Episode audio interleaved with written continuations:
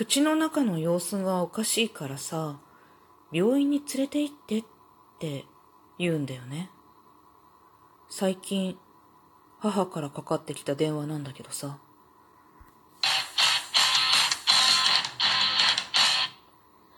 今日もなるようになるさ。皆さんこんにちは。アラフォー母ちゃんこと冬木玲です。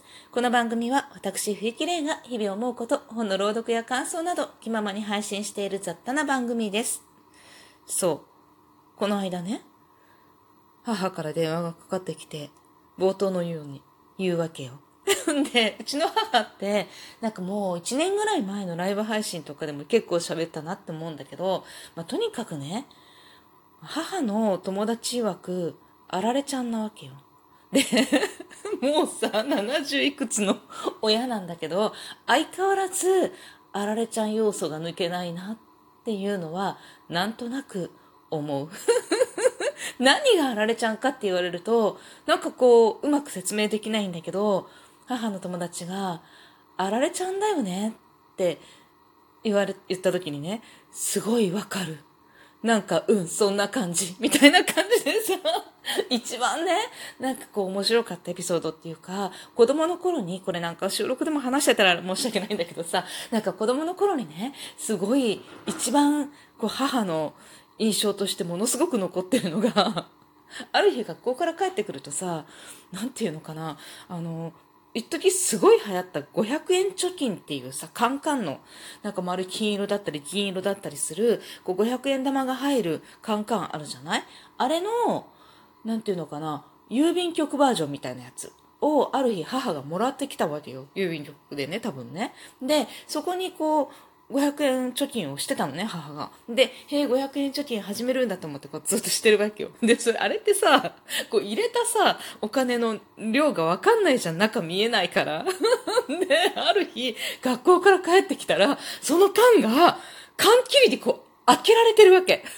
なんかさ、昔さ、あの、今缶ってさ、こうパッカンって開けるじゃない？だけど、昔の缶はなんか缶切りでこうカコカコカコカコやって、周りをこう切って、こう蓋をパカンって手でこう引っ張って開けたって感じなのね。わかる？言ってること。昔の缶、缶切りって、今の人もしかしたら缶切り知らなかったりする？缶切りっていうものがあってさ、あれでカコカコカコカコカコってやるとさ、このナイフみたいになってる、刃物みたいになってる金属の部分がさ、缶の上のパカンって開けるところのさ、こう、縁だよね。パカンってちょうど開くところよ。あそこの周りにこう、切れ目を入れてって自分で開けるんだけど、そういう風にしてこう、缶切りで開けられて、それがさらにこう、セロテープでこう止められた跡があるわけ。で、え、何これ？って思って。母さんとか思って、これ何どうなったの？って聞いたら、あ、開けたのって、え？使ったの？とか、いや違う、中いくら入ってるか見たくて。っていうわけえ？えー、と思って、いや、見たくても開ける？と思って、溜まってから開けないで、まだ半分も入ってなかったと思うんだけどさ。缶切りで普通開ける？って思ってさ、ちゃったから、こう、セロテープで貼っといたみたいなんだよね。で、その後ね、うちの500円貯金は瓶に変わったんだよね。あの、蓋がこう開くコーヒーのさ、インスタントコーヒーの瓶とかあるじゃん。ああいうやつ。あれならいつでも開けて見れる、見れるだろうって言って、父親が確かそれに変えたと思うんだけど、なんかもう開けてみちゃう。そういうイメージがすごいあって、なんかね、本当にね、なんか、え、いや、普通しないよね。てか、私にはそういう発想ないんだけど、いや、見たかったらこう振ってみない？振ってみたりとかさ、こういくら貯まったかなと、なんか、こう、今こう、なんていうの、こう振ってみると、だいたい3分の1ぐらいだから、とか、これ全部でいくらだから、だいたいこれくらいかなとか想像しながらさ、こう溜まるの待たない？それかまあなんか使う予定ができた時まで開けないよね？普通、多分。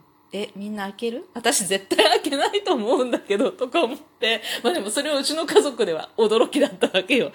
え、なんで開けるの？みたいな感じでさ、まあそんな感じの人なんだけど、電話がかかってきて、言うわけよ。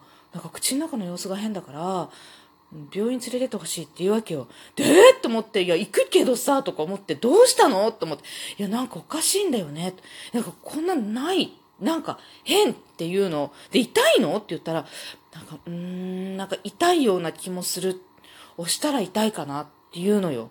で、えー、と思って、で、なんかもう分かったよって、じゃあいつ行くっていうか、なんかね、あの、金曜日、金曜日の夜だったか、なんか土曜日の朝だったか、なんかそんな感じだったから、じゃあ月曜日行こうって言って、え、でもどこに？でも、歯医歯医者、まあ、とりあえず歯医者に見てもらおうよっていうわけ。まあなんかさ、ほら、なんか想像したのはさ、舌がんとかね、そういうのを、ちょっと想像しちゃったわけよ。まあ、歯医者でもわかるだろうと思って、じゃまあちょっととりあえず歯医者に行ってみる？みたいな感じになったんだよね。でさ、その後、まあ、で一旦電話切って、よくよく考えてみてさ、いやでもどういう状態だろうと思いながら、まあなんかね、また次会った時に、こう話を聞いたの。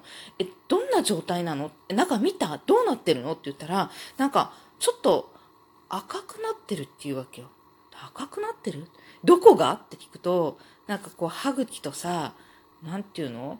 前、前とか横とかのこう、なん、なんていうの？歯茎とほっぺっていうか、そこにつながる境目みたいなとこあるじゃん。あそこに、なんか、こう赤、赤、赤いような気がするっていうわけ。で、なんか、押したら痛い？って聞いたらさ、うーん、なんか痛い気がするって言うのよ。で、じゃあもうとりあえず、私がね、その時に一個ピンってきたのは多分みんなピンってきたと思うんだけど、口内炎って思ったのね。で、ちょっと様子見てって言って、まあ、土曜日、だからなんかとにかくまだ病院に行くまでに時間があったのよ。だから一日あったのかな。で、翌日もさ、どう、どうよって電話で聞いたらさ、そしたら、なんか、なんとなく、ちょっと赤さが増してきた気がするっていうの。で、舌で触ったら痛いっていうのよ。でも何もしなきゃわかんないっていうの。染みるって聞いたら、そんなに染みないっていうの。口内炎ってさ、最初なんか何もないじゃん。なんか違和感だけあってさ。で、こう、なんていうの？途中で赤くなってくるじゃん。もう一般的なさ、アフター性口内炎ってやつさ。で、その後さ、白くなるじゃん。って思って、まあ、ちょっと月曜まで様子見たら、白くなってくるんじゃないかなと思って、分かったって。翌日も、またしばらくしたら、多分それ大丈夫だと思うよって言って で、翌日月曜日、病院行く前にね、電話かかってきて、なんか、白いんだけどって言うの。白いよね。